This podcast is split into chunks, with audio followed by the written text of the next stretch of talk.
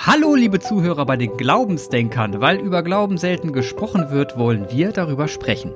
Dieser Podcast ist für alle, die sich unmissionarisch mit Kirche und Glaube auseinandersetzen wollen, die nicht evangelisiert werden wollen, sondern suchen, freigeistig, selbstbestimmt und vor allem kritisch. Mein Name ist Clemens Weins, ich arbeite für eine Digitalagentur in Mannheim und wie immer rede ich heute wieder mit Jan, dem Priester aus Geldern. Hallo Jan. Hi Clemens. Letzte Folge hatten wir darüber gesprochen, über Rausch, über, äh, über das sich fallen lassen, über. Über was haben wir eigentlich noch gesprochen? Hm. Äh, Kirche äh, allgemein, über Funktion von Gottesdienst, glaube ich, wie schön das sein kann. Ich hoffe, das habe ich irgendwie gesagt zwischendurch. Jetzt guck mich nicht so an. Es war ein gutes Gespräch, das weiß ich noch. Ich, ich weiß auch, es war ein fantastisch kurzweiliges Gespräch. Ja. Es ging auch irgendwie um Bierwerbung. Das war schlimm, schlimm. Also wer sich das nochmal ah, anhören Sucht, will. Sucht. Wir hatten über Sehnsucht gesprochen. Ha. Sehnsucht und Sucht und Sinn des Lebens. Also wer sich das nochmal anhören will, der kann gerne eine Folge zurückgehen. Spotify-Liste einfach einmal und drunter klicken und dann äh, kann man sich anhören, dass Jan im O-Ton sagt, mehr Kneipen bei den Kirchen. Ne? Das habe ich mir behalten. Fand ich sehr spannend. Aber heute geht es um was anderes, weil gegen Ende haben wir uns ja darüber unterhalten, dass ich unbedingt von dir mehr wissen will bezüglich Priesterseminar. Wollten wir nicht heute über Priesterseminar sprechen? Auf keinen Fall. okay, okay. Versuch was wert. Also dann, dann nicht über Priesterseminar. Das andere Thema war Mystik. Auch schön. Hallo, was ist das für eine Einleitung? Das andere Thema war Mystik. Das ist total geil, das Thema. Wirklich. Es ist mir, ja, ist es auch. ja, so, also unfassbar. Ich habe mir gewünscht, über Mystik zu sprechen. Das andere Thema war Mystik. genau, also es ist wirklich ernsthaft ein sehr, sehr schönes Thema. Und wir wollen darüber sprechen und Jan hat versprochen, äh, zwei Texte mitzubringen. Und Jan, jetzt äh, bin ich gespannt. Erzähl mal, welche zwei Texte du mitgebracht hast und über was wir genau da reden. Ja, ich habe gesagt, ich erzähle was von der wilden Hilde, die Hildegard von Bingen und äh, Meister Eckert äh, habe ich. Das waren so die ersten, die mir einfielen und als ich jetzt ein bisschen überlegt habe, was ich da so ähm, lesen will oder erzählen will, es hätte so viele andere gute äh, Mystiker noch gegeben. Ich kam auf Mystik, weil wir bei Rausch äh, bei Sehnsucht, bei Sucht, bei Rausch äh, gewesen sind ähm, beim letzten Gespräch. Und ich dachte, da schließt sich die, die Mystik gut an, denn die, die Fähigkeit, Gott zu erleben im Innersten, die kann man ganz schwer nur in Worte fassen, weil jeder ein eigenes inneres Erleben hat und es Dinge sind, wo uns sowieso die Begrifflichkeiten schon ausgehen. Und auf der anderen Seite, weshalb ich das interessant finde, darüber zu sprechen, dieses Mystische ähm, hat gerade ist gerade modern. Also alles, was in Richtung Achtsamkeit geht, alles, was in Richtung Körper und Geist, Balance, äh, in, was in diese Richtung geht, kann ein, kann man hinführen, kann man noch weiterführen in, ins Mystische. Und das mit wenigen, mit wenigen Schritten nur. Deswegen finde ich das ein, ein, schönes Thema. Ich wünschte mir, die Kirche würde da ein bisschen mehr in ihrem Portfolio bereithalten, weil die Mystik in den Kirchen, in den Religionen eine Heimat hat. Auch nicht, also durchaus eine ambivalente Geschichte, die nicht alle Religionen, vor allem die äh, gut strukturierten christlichen, fanden das immer so geil. Ich kann das sofort erzählen, da bin ich auch schon bei der Hildegard. Ähm, trotzdem wünschte ich mir heute, dass die Kirchen da mehr täten und sich mehr darauf besinnen würden, auf dieses, auf diesen Schatz, den wir da haben. Sofort zu der Hildegard. Ich erzähle ein bisschen, ne? Hildegard war eine Frau. Also soweit so klar. Und zwar eine Frau im dunklen Mittelalter. Und die Hildegard hat dafür gesorgt, unter anderem, zum Beispiel auch mit dem Eckhart, dem Meister Eckhart, dass das dunkle Mittelalter, das Hochmittelalter gar nicht ganz so dunkel war. Also wir sagen gerne dunkles Mittelalter. Es gab viele, mm, also äh, kulturhistorische Abbrüche. Äh, es gab auf einmal keinen Austausch mehr mit den Wissenschaften des Orients, äh, was sich niederschlug im dem Verlust von medizinischem Wissen, ähm, äh, architektonischem Wissen, äh, astrologischen Wissen, das brach auf einmal ab, deswegen sagt man so ein bisschen, boah, das Mittel, das Hochmittelalter, das war schon ein bisschen eine düstere Geschichte. Es gab die Pest, es gab viele Dramen, aber es gab eben auch äh, zum Beispiel Hildegard von Bingen, eine Frau, die Leitung in der Kirche hatte. Hildegard war mit 14 Jahren ist in ein Kloster gekommen und hat relativ zügig, muss sehr intelligent gewesen sein, äh, gewesen sein die Dame, hat selber Leitung äh, übernommen, genommen und hat ein eigenes Kloster gegründet. Das war auch irgendwie vom Vatikan alles safe, das durfte sie und war eine Frau, die öffentlich predigte. Also sie hat selber das Wort ausgelegt, was eigentlich bis heute vor allem im, im liturgischen Rahmen nur Männern vorbehalten ist, bei den Katholischen. Das ist verrückt. Äh, offiziell ist das so. Hildegard war also auch ein bisschen eine Regelbrecherin und man kann fast sagen eine Universalgelehrte. Wir kennen sie aus der Küche.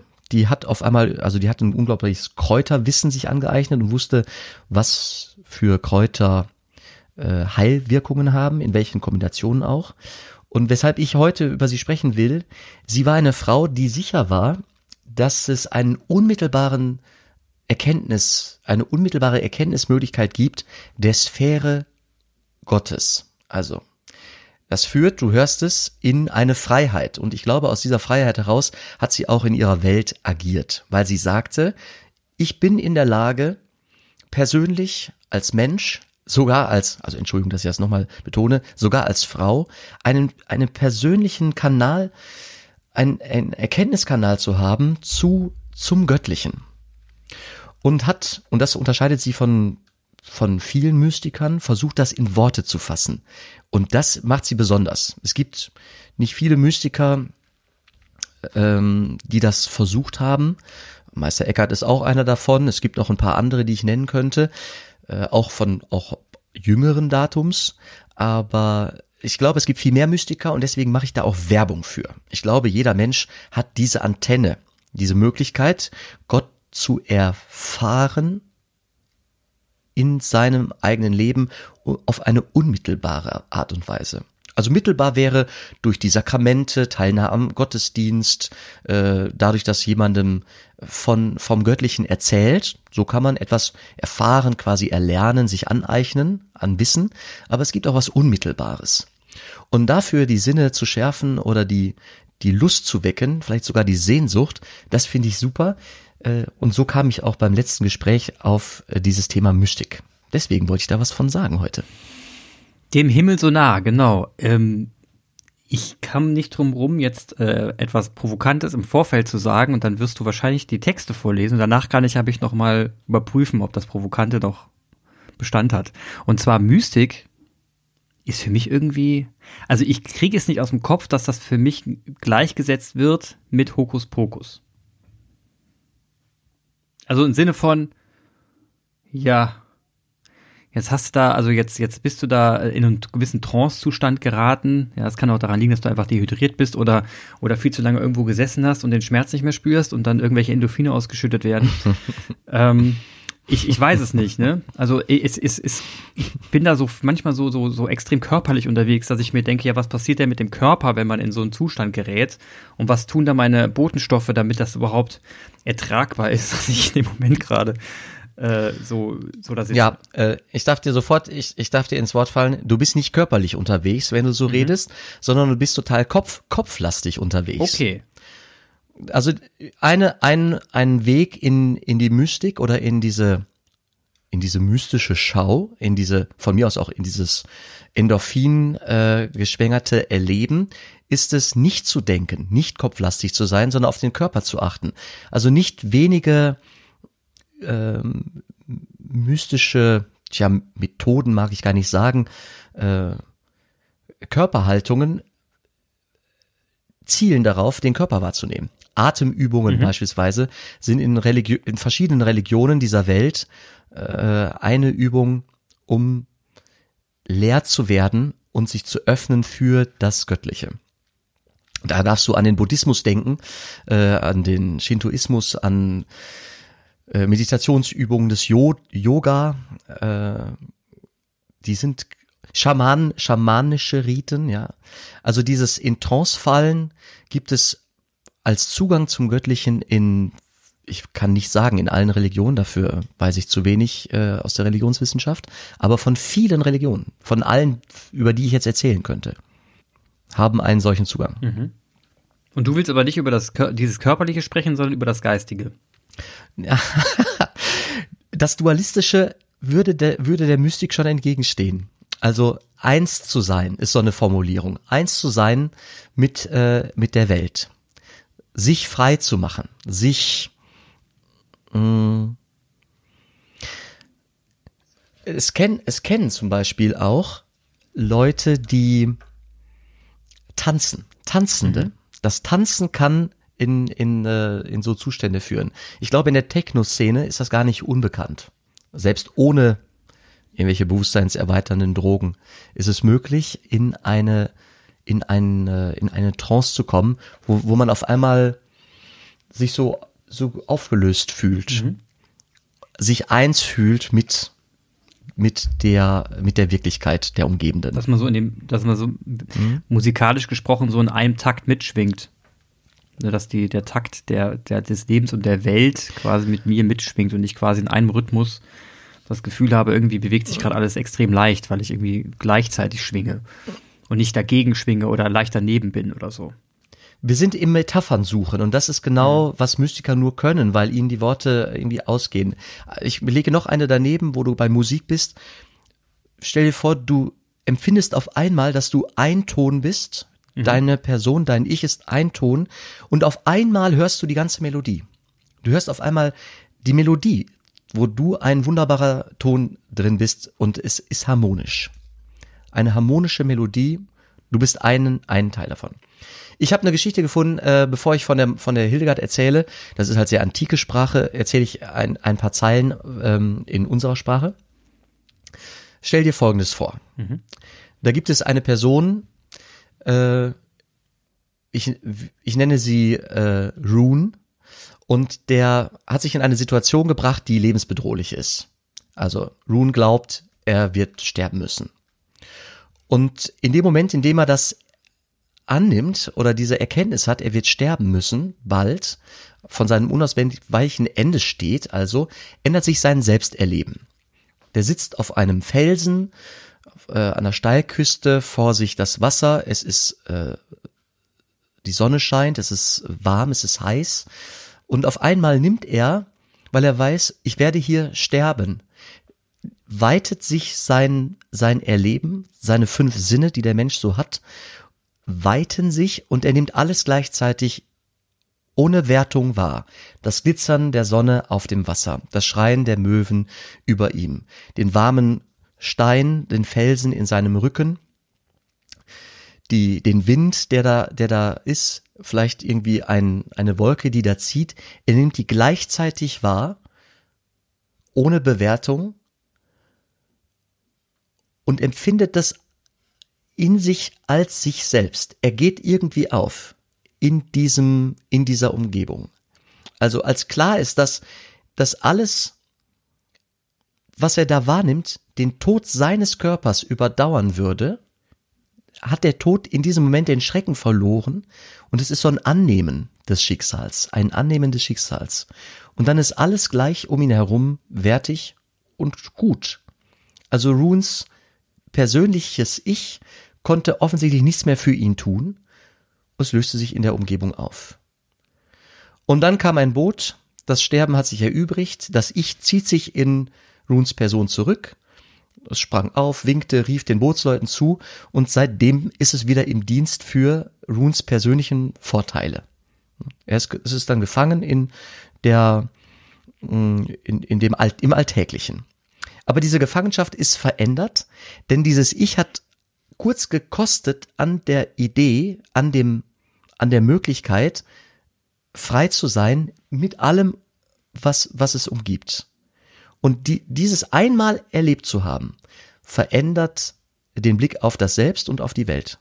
Also wer einmal eine mystische Schau hatte, wer einmal nah dran war an der Möglichkeit, zum Urgrund zu kommen des Seins, der, der lebt anders. manchmal hat dann das, hat dann dieses Ich, dieses kleine, gefangene, schreiende, äh, auf das eigene Vorteil bedachte Ich, auf den eigenen Vorteil bedachte Ich, hat manchmal darf, darf frei sein und sich daran erinnern, dass es ja etwas gibt, was viel größer ist, was viel weiter ist, was Weite schafft und was darin auch Frieden findet. Und ich sage dir, das hat was mit dem Glauben zu tun und auch der Kirche. Dieses, das ist ja etwas Empfinden, das ist was der Wirklichkeit. Ne? Das kann man wirklich, wirklich wahrnehmen, das wirkt. Und an der Stelle wird aus dem Glauben ein bisschen Wissen. Ich kann also in dieser Welt, in meinem Leben, einen, einen Hauch erhaschen von dem Unendlichen und ich kann darum wissen. Leider fehlen mir die Worte, um das gut zu beschreiben. Das ist die Krux der Mystiker, die einmal diese, dieses, diese, diesen Wahnsinn, weil es unsere Sinne übersteigt eigentlich. Ne? Man wähnt sich jenseits seiner eigenen, seiner eigenen Sinne was ich da schaue, sehe ich nicht mit meinen leiblichen Augen, sondern mit so inneren Augen, mit so Augen des Herzens oder Augen der Seele. Und es wirkt aber in mein, in meinen Alltag durch. Und das ist, das füttert also den Glauben, es stärkt total. Und es stärkt zum Beispiel so eine Frau wie Hildegard von Bingen, wenn, wenn die so ein, wenn die so ein Erleben hatte und davon schreibt sie. Das kann ich gleich vorlesen. Sie, sie schreibt es wunderschön. Sie hat schöne Metaphern dafür äh, dann weiß man, woher sie die Kraft nimmt, als Frau in diesem mittelalterlichen äh, Leben so aufzutreten, wie sie das konnte. Das ist eine Quelle. Eine Quelle für Kraft, für Mut, für Gelassenheit. Der Glaube, dass, dass Gott gut ist, dass ich Teil des, des, dieser, dieser guten Schöpfung bin und dass ich direkt einen Zugang habe zu diesem Urgrund allen Seins. Man nimmt sich übrigens auch nicht mehr so wichtig, wenn man einmal verstanden hat, mein Körper, der stirbt. Aber alles das, was gut ist, was ich als gut erkannt ist, das bleibt. Und es gibt eine Kraft, die wohnt der, der, der Schöpfung inne, die ist getragen dadurch, die dafür Sorge trägt, dass die gute Schöpfung auch erhalten bleibt. Mhm. Jetzt bin ich auf den Text gespannt. Ja. Hildegard von Bingen erklärt einem Mönch, der ihr in ihrem letzten Lebensabschnitt als Sekretär diente, also sie war wirklich eine betagte, hoch angesehene Äbtissin, und sie erklärt diesem Mönch, ich sehe diese Dinge nicht mit den äußeren Augen und höre sie nicht mit den äußeren Ohren, auch nehme ich sie nicht mit den Gedanken meines Herzens wahr, noch durch irgendwelche Vermittlung meiner fünf Sinne. Ich sehe sie vielmehr einzig in meiner Seele, mit offenen, leiblichen Augen, so dass ich niemals die Bewusstlosigkeit einer Ekstase erleide, sondern wachend schaue ich dies bei Tag und bei Nacht. Hildegard war am Ende ihres Lebens so sehr von dieser Wirklichkeit durchdrungen, dass sie noch nicht mal die Augen zu schließen brauchte, um um sich herum dieses Flimmern, dieses Gott durchwirkte in der Welt zu sehen. Ein anderer Text von ihr, das sind so kleine Schnipsel immer nur, das Licht, das ich schaue, ist nicht an den Raum gebunden. Es ist viel, viel lichter als eine Wolke, die die Sonne in sich trägt. Weder Höhe noch Länge noch Breite vermag ich an ihm zu erkennen. Es wird mir als der Schatten des lebendigen Lichts bezeichnet. Und wie die Sonne, Mond und Sterne in Wassern sich spiegeln, so leuchten mir Schriften, Reden, Kräfte und gewisse Werke der Menschen in ihm auf. Also sie, auch das ist bemerkenswert. Sie sagt nicht, in den Reden, in den Schriften, in schönen Bildern, da erkenne ich etwas Göttliches. Das könnte man ja so sagen, ne? Wenn man vor ein wahnsinnig schönes Bild tritt, dass man denkt, boah, das ist so schön, das führt mich so nie, so nah dran, das berührt mich irgendwie, das, dieses Kunstwerk berührt mich irgendwie. Darin schimmern mir etwas auf, könnte man formulieren. Hildegard formuliert es anders, sie sagt, in diesem Flirren, in diesem göttlichen Erleben, scheinen mir Bilder, Texte, Reden von Menschen auf. Also alles ist umfangen. Sie war wirklich weit gekommen in diesem mystischen Erleben, in diesem Tun. Vielleicht einen letzten Schnipsel. Ich strecke mich aus nach dem lebendigen Gott und überlasse all dies ihm, damit er, der weder Anfang noch Ende hat, mich in all dem vor dem Bösen bewahre. Und dieses Ausstrecken nach dem, was größer ist. Das war für sie so ein Lebensmove. Also sie hat in dem, was sie so tat, versucht, diesem Guten, dem Guten in der Schöpfung, dem Guten, das sie entdeckt hat, entgegenzukommen. Also eine Sehnsucht. Sie hat eine, sie konnte, ich könnte jetzt noch mehr lesen, aber sie konnte gut von einer Sehnsucht erzählen, die sie hatte nach diesem Guten, diesem unendlich Guten, das sie, das sie erkannt hatte, das für sie Quelle geworden war. Ja, verrückt. Also da, ich, ich stelle mir das gerade vor in der, in der im Alltag. Man muss sich ja da persönlich schon in der Tat stark zurücknehmen. Also wenn du dem Guten so nachstrebst und auch wirklich in jedem Menschen das Gute erkennst, auch wenn er gerade nicht gut ist, auch dir gegenüber und trotzdem ihm gegenüber gnädig bleibst und dich zeigst, dann heißt das ja auch eine extreme Zurücknahme deiner selbst. Und das heißt ja auch ein hoher, hoher Grad an, an Selbstbewusstsein, zu wissen, wer man selbst ist und was man selbst kann und warum man sich selber gerne mag.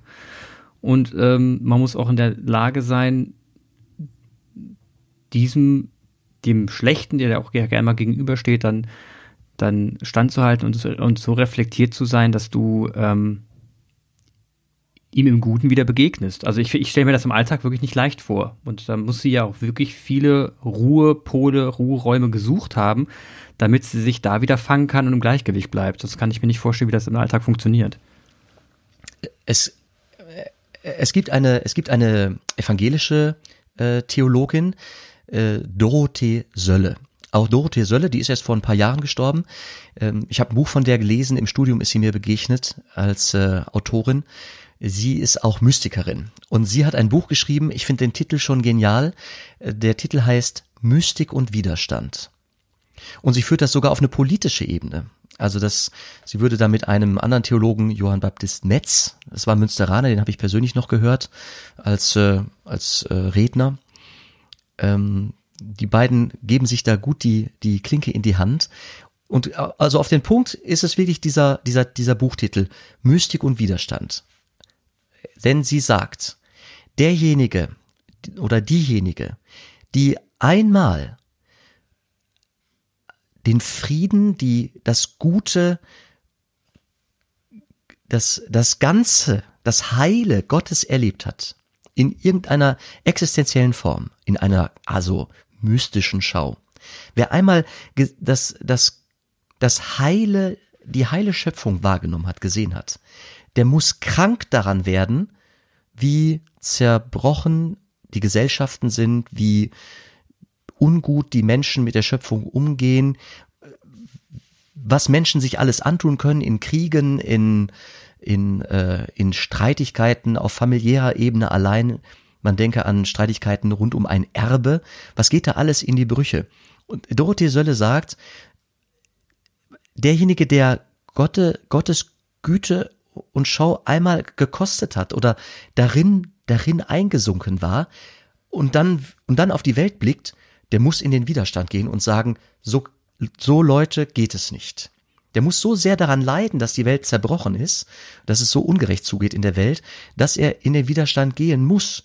Und auf diesen, für sie war das eine mhm. total sachlogische Konsequenz. Ja, macht ja auch Sinn. Also ja. das Wahrnehmen Absolut. von Gottes Güte, ja, finde ich super, finde ich super. Siehst du? Und jetzt kann ich jetzt schon mal nach diesem, nach diesem Text kann ich schon mal äh, mich noch mal an mich selber messen, dass ich eben das Wort Hokuspokus, Hokuspokus benutzt habe. Ähm, es bröckelt schon. Ja? Also ich, ich teilweise sage ich, äh, also ich, was ich noch nicht ganz verstanden habe, wie man jetzt äh, genau definieren kann oder für sich selber definiert, dass man an diesem Moment angelangt ist, um zu behaupten, ich habe ein, eine göttliche Wahrnehmung gehabt. Das ist ja schon etwas, wo man sagen muss, naja, was heißt das jetzt genau? Ne? Also ich meine, es kann ja für einen schon eine göttliche Wahrnehmung sein und für einen anderen war es einfach nur ein, ein schöner Moment. Ne, mal flach gesagt und sagst, okay, für dich war das jetzt göttlich, ja, für mich war das einfach jetzt nur normal.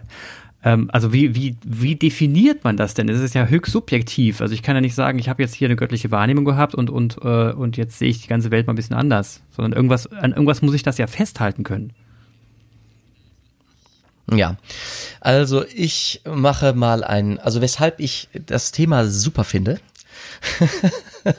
mein, ich hab, ich, ich mache es mir da leicht und ich sage, ähm, ich muss das nicht definieren, also ich, ich kann das ich kann das nicht für andere definieren, aber für mich kann ich sagen, wenn mir jemand was erzählt, oh, da warst du aber gerade nahe dran. Ich mache mhm. das an einem Beispiel fest. Meine Oma wohnte, wohnt von meiner, von meinem Heimatdorf aus so zwölf Kilometer entfernt und äh, dazwischen äh, zwischen den Orten liegt ein Wald. Ich musste immer durch diesen Wald mit dem Fahrrad fahren, wenn ich Oma besucht habe. Das war gerne äh, am Sonntag auch ein, schon als wir kleine Kinder waren, eine äh, Challenge meiner Eltern, uns drei Jungs. Das führt jetzt zu weit. Auf jeden Fall habe ich viel, bin ich mit dem Fahrrad in diesem Wald unterwegs gewesen und irgendwann, da war ich schon, weiß ich nicht, weiß ich nicht, 20 oder so, hatte Oma besucht, fuhr zurück und das, ich traf einen Jugendlichen ich, äh, im Busch, relativ weit im Wald. Irgendwie, der war mit seinem Hund unterwegs und äh, der war so ein kleiner Gangster, der, Benne. Und ich wunderte mich, dass der da so alleine im Busch unterwegs war. Und ich habe ihn, ich bin angehalten und habe, ich habe Jugendarbeit gemacht, irgendwie freie Jugendarbeit und ähm, in so einem Teil offene Tür Ding. Und daher kannte ich den der war wirklich so ein kleiner Gangster. So mit Wu-Tang Clan, Goldkette und äh, eigentlich immer mit so riesigen Ohrhörern äh, auf dem Kopf. Und er hatte halt keine Musik auf dem Ohr, als ich ihn traf und er war wirklich tief im Busch. Ich habe gesagt, Benne, was machst du hier? Ja, ich musste mit dem Hund raus. Seine Mutter hatte ihn getreten, in den, in den, also mit dem Hund rauszugehen. Da sage ich, ja, aber du bist ganz schön weit gegangen, dass du nur den Hund ausführen wolltest. Ja, ja ja, war ja schönes Wetter. Und irgendwie, also ich kam mit ihnen ins Gespräch und ich kürze mal ab. Der Junge erzählte mir, äh, sehr begeistert von einer, von einer kleinen Begegnung, die er hatte mit einem Reh. Er hatte ein Reh gesehen. Und trotzdem er einen Hund dabei hatte, irgendwie hatte das Reh, war irgendwie gelassen. Und es gab so einen Augenblick, die haben sich irgendwie angeguckt. Davon hat er erzählt. Und davon hat er, so erzählt, so lebendig, so ähm, beeindruckt. Und wir gingen halt dann irgendwie weiter da in Richtung Heimat und irgendwie es war ein, ein toller Sonntag, Nachmittag, die Sonne schien und irgendwie ich habe ihm am Ende gesagt, weißt du was, Benne, was du da gerade erzählst und dein Gehen hier im Wald, das, das hat für mich Gebetscharakter. Auch wie du diese Begegnung da mit der Natur, äh, mit, mit dem Reh erzählst, also der Benne, der war, weiß ich nicht, 16,5 und eins konnte der nicht mir zustimmen. Das ging einfach nicht. Ne? Nein. Äh, ich war sowieso da irgendwie so ein Gruppenleiter von Kirche und so, das war alles sowieso für ihn ein bisschen spooky. Aber als ich sagte, es war doch ein toller Moment, deswegen hast du mir ja so, so begeistert davon erzählt, hat er nicht Nein gesagt und wir sind dann noch ein bisschen schweigend weitergegangen. Ich habe mich dann, irgendwann habe ich ihn gelassen und bin wieder aufs Fahrrad gestiegen und bin nach Hause gefahren. Aber ich bin überzeugt davon, Hätte er Worte gehabt, religiöse Worte gehabt, dann wäre er, ähm, dann hätte er das fassen können als ein, eine Begegnung, einen kurzen Moment mit einem, mit einer Sphäre, die über ihn hinausweist, ja, die irgendwie in den Frieden führt, die, die gut ist. Diese Begegnung, das war ein Moment des Friedens und des Gutseins und in Kontakt sein mit etwas, was über ihn selbst mhm. hinaus wies, wies. Das sind, das sind mystische, das sind mystische Beschreibungen. Und ich kann meine Antennen dafür schärfen. Ich möchte als Priester gerne Menschen locken dahin, dass sie diese Antennen schärfen und sich fragen, womit bin ich gerade in, in Berührung gewesen? Und diese Berührung vielleicht sogar suchen.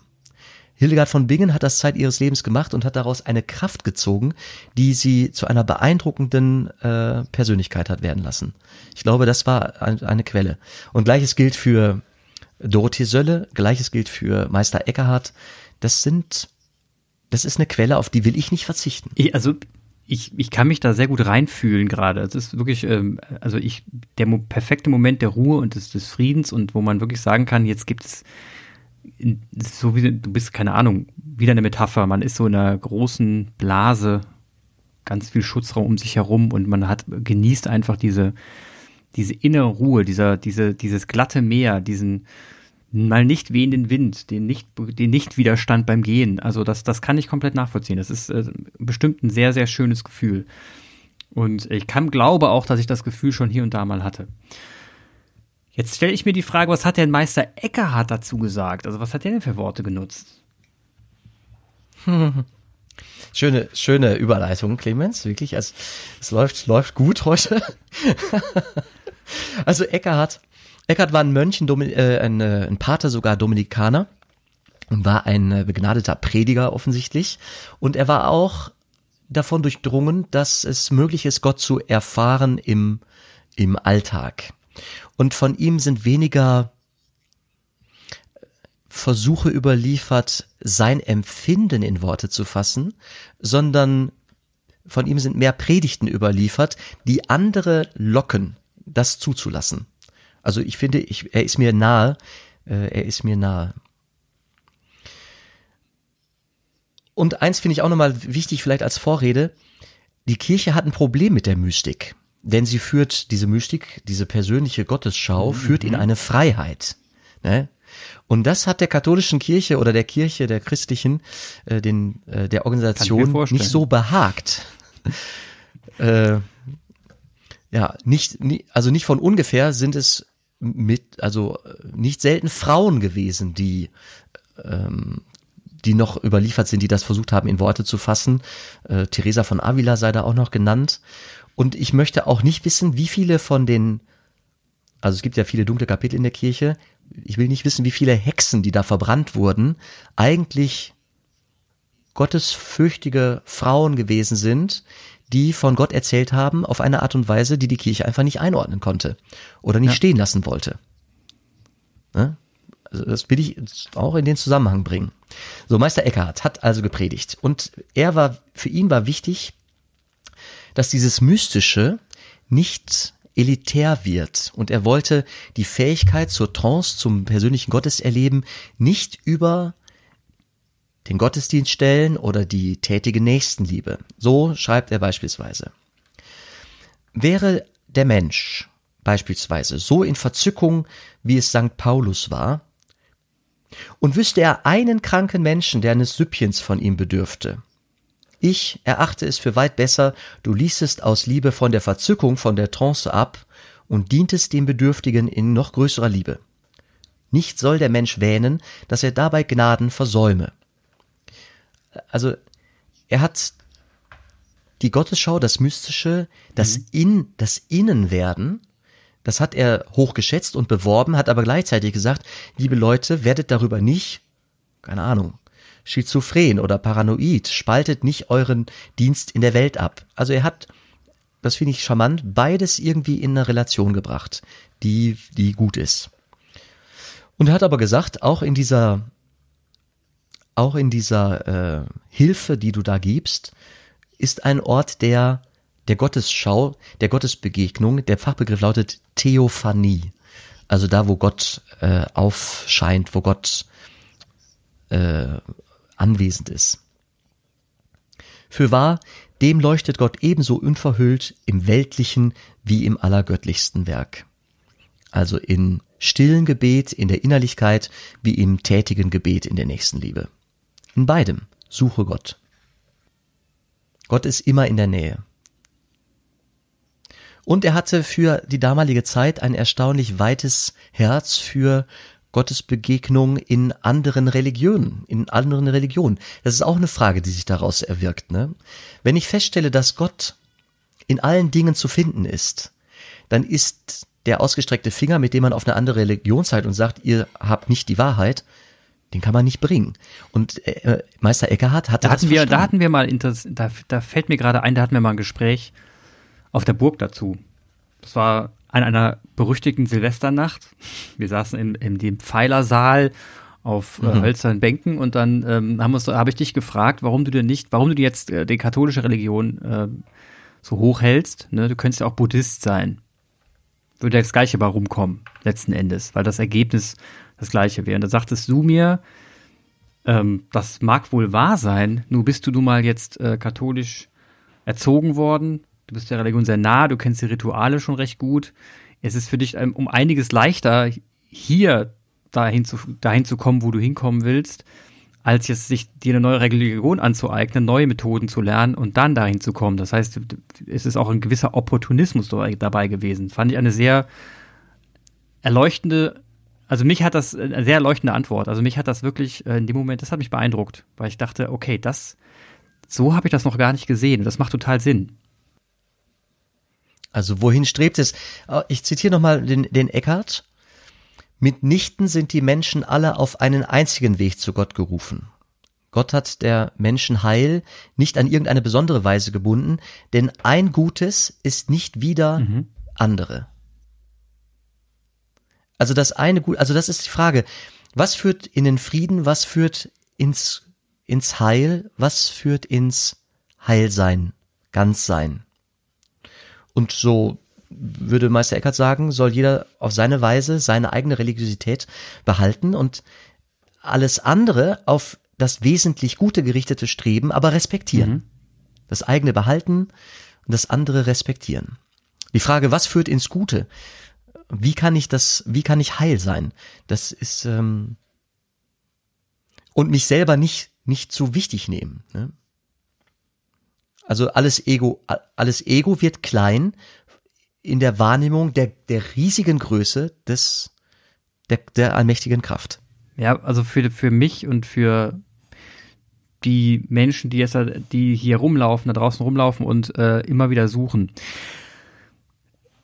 Du hat, ich, wir hatten darüber gesprochen auf der Burg, dass es quasi einen Methodenkoffer braucht und äh, um, das hast, du eben auch beschrieben. Also es gibt ja einen direkten Zugang und es gibt ja auch Methodenzugang zum Mystischen oder beziehungsweise zu Gott, wie du es sagst. Und ja, hat die katholische Kirche eben viele Methoden, um dahin zu kommen.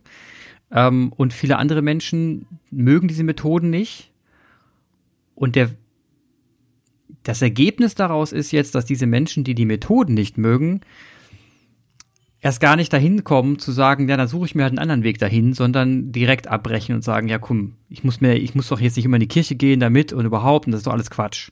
Und was, was noch nicht, was finde ich noch gar nicht bei den Leuten angekommen ist, ist, dass es nicht darum geht, einen, den perfekten Methodenkoffer zu haben, sondern eigentlich, wie du es gerade erzählst, Thema Achtsamkeit, die Momente erklären zu können, wenn es denn soweit ist, dass, dass du einen mystischen Moment erlebst. Zu wissen, dass das in dem Moment gerade ein Moment war, den man sogar in Worte fassen könnte und sagen könnte, okay, wenn du diesen jetzt festhältst und vielleicht sogar ausbaust, dann hast du eine Chance, gelassener durchs Leben zu gehen. Und wie du das jetzt nennst, ist erstmal egal, aber versuch es mal zu benennen. Und das kommt bei den Leuten nicht an. Dass, dass, dass, dieses, dass dieses Diskrepanz zwischen der offensichtlichen Methodenkoffer und die, eigen, der eigentlich, die eigentliche Sinnsuche und die Sehnsucht zu diesem Ort ähm, zwei, zwei verschiedene Paar Schuhe sind. Ja. Äh, das Gespräch auf der Burg und auch letztlich äh, diese Podcast-Reihe, die, die, ähm, die wachsen, die sind ja auch erwachsen aus unser beiderseitigem Wunsch, äh, selber mhm. zu wachsen und ähm, besser zu werden in der Beschreibung dessen, was, was mhm. uns wichtig ist. Wir haben da unterschiedliche Zugänge, treffen uns aber oft auf der, äh, auf dem, äh, in derselben Etage dann. Und das äh, finde ich wirklich sehr schön. Ich, äh, ich möchte noch was, ich, ich schenke noch was. Ich schenke noch eine eigene, ich schenke noch ein eigenes Erleben, wenn ich darf. Mhm, gerne. Äh, eines mystischen Momentes. Für mich sehr klar, also sehr klar. Und der war zum Niederknien schön. Ich war auf, äh, ich war in Jordanien, es waren Wanderexerzitien und deswegen sowieso schon irgendwie religiös, äh, ein religiöser Rahmen, ein spiritueller Rahmen. Die, wir waren in, ähm, in Jordanien in einer umwerfenden ähm, Landschaft. Es gab himmelhohe Sandsteinformationen, Kathedralen gleich links und rechts, wirklich äh, genial. Und es gab verschiedene, du sagtest gerade Methoden, die die Menschen nicht mögen. Ich glaube, viele Methoden kennen die Menschen ja, einfach auch, sein, auch ja. gar nicht. Als, als Methode, als, als, als Werkzeug, um, äh, um sich zu öffnen. Ne? Und wir haben da in diesen Wanderexerzitien verschiedene ja, Werkzeuge mal ausprobiert, genutzt. Unter anderem, also wir schliefen äh, ohne Zelt unter dem freien Sternenhimmel äh, und in so einer Wüste ohne Lichtverschmutzung. Allein der Sternenhimmel, der hat eine Wirkung, dem kann sich, glaube ich, auch kaum einer entziehen. Also es war auf jeden Fall bemerkenswert, hatte eine sehr körperliche Dimension. Man schläft dann erstmal anders, vielleicht nicht so gut und dann geht man unter gleißender Sonne, auch wird es warm tagsüber, es ist nachts saukalt. Ähm, Also man ist ausgesetzt der Natur. Anders. Und wir liefen, und darauf will ich jetzt äh, zu sprechen kommen, ab und zu auch schweigend. Und zwar hintereinander. Es gab verschiedene Rollen. Ich war Teilnehmer und hatte keine Aufgabe als nur zu folgen. Es gab jemanden, der wusste den Weg, der lief vorne weg. Und es gab äh, jemanden, der war das Schlusslicht, der hat aufgepasst, dass keiner verloren geht. Und wir waren so 20, 20, 30 Leute. Wir liefen hintereinander her durch unberührte Natur, äh, um Büsche herum, Sanddünen hoch und runter. Und es taten sich von Ecke zu Ecke atemberaubende Ausblicke auf. Und wir liefen auch mal eine Stunde schweigend hintereinander her.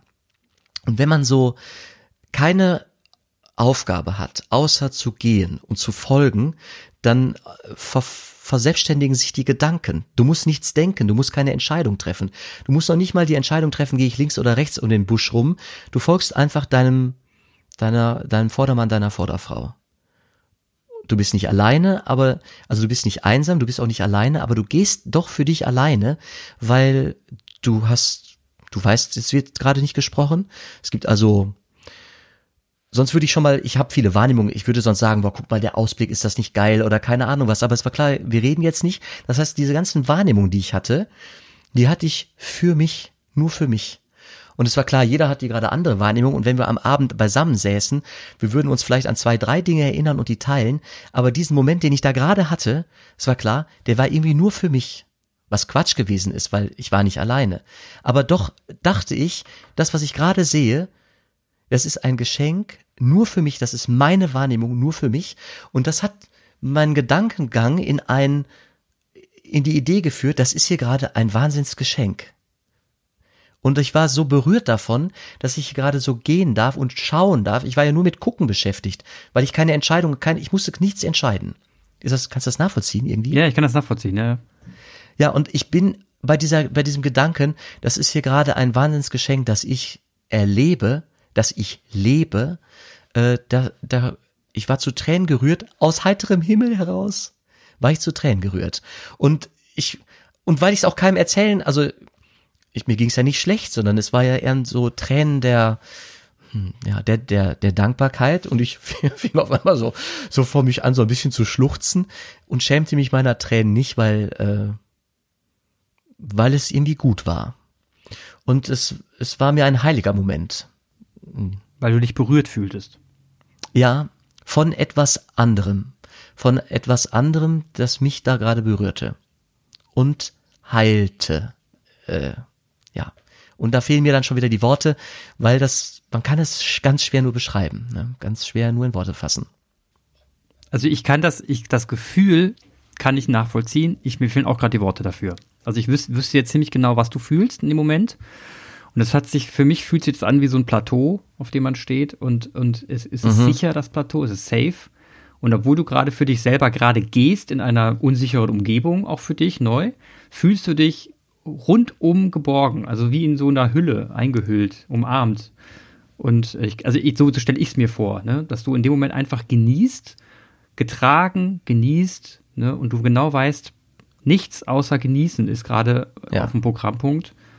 Und äh, es ist einfach, also so unfassbar schön, habe ich, ne, in diesem Moment so unfassbar schöne Dinge zu erleben. Einfach nur mal erleben zu dürfen, ohne daran zu denken, welchen Schritt du gehst, wohin du gehst und was du tust. Das stelle ich mir sehr, sehr, sehr, sehr schön vor. Und das kommt im Alltag de facto fast nie vor. Das muss man sich wirklich erarbeiten. Ja, man kann es, man kann sich schulen. Man kann diesen inneren Blick, man kann den schulen. Genau. Das ist der Punkt. Also man kann sich schulen, man kann in die Richtung sich hin entwickeln. Ich persönlich, ähm, wie ich versuche, meinen Alltag so zu, zu, zu erleben, obwohl viele, viele Themen immer auf mich einprassen, ich viele Entscheidungen zu treffen habe und mit vielen Menschen reden muss und auch ad hoc, versuche ich mich in bestimmten Grundprinzipien daran festzuhalten, dass es, dass, dass ich dass ich versuche, etwas Gutes in die Welt zu geben. Und das sind so Grundprinzipien wie höre jemandem erstmal zu und glaube daran, dass er was Gutes will und nicht immer das Schlechte. Versuche das Gute aus ihm herauszuhören. vertraue darauf, dass die Entscheidungen, die jetzt gemeinsam getroffen werden, zu etwas Gutem führen und nicht automatisch immer zu etwas Schlechtem führen. Also das sind so Prinzipien, die versuche ich im Alltag umzusetzen. Äh, fällt mal mehr leicht, mal weniger leicht und es ist trotzdem mit einer inneren Anstrengung verbunden. Weil das nicht reflexartig passiert, sondern man muss immer aktiv drüber nachdenken, finde ich. Die Zeit. Mensch, Jan. Die Zeit und es war eine, eine für mich äußerst inspirierende Folge und ich muss auch sagen, das Wort Hokuspokus hat sich in Luft aufgelöst. Ne? Jetzt kann ich mit dem Begriff Mystik auch viel mehr anfangen. Es hat was Handfesteres, als ich vorher erahnt habe. Mystik klang für mich immer so wie, keine Ahnung, so Huschti, Wuschti, ne? Zau äh, Zauber, aus, äh, Kaninchen aus dem Hut gezaubert. Es ist ja, es ist ja doch was sehr Handfestes, was du beschreibst und sehr, sehr konkret. Also es hat mich wirklich gefreut. Es hat mich äh, jetzt beschwingt für den Rest meines Tages.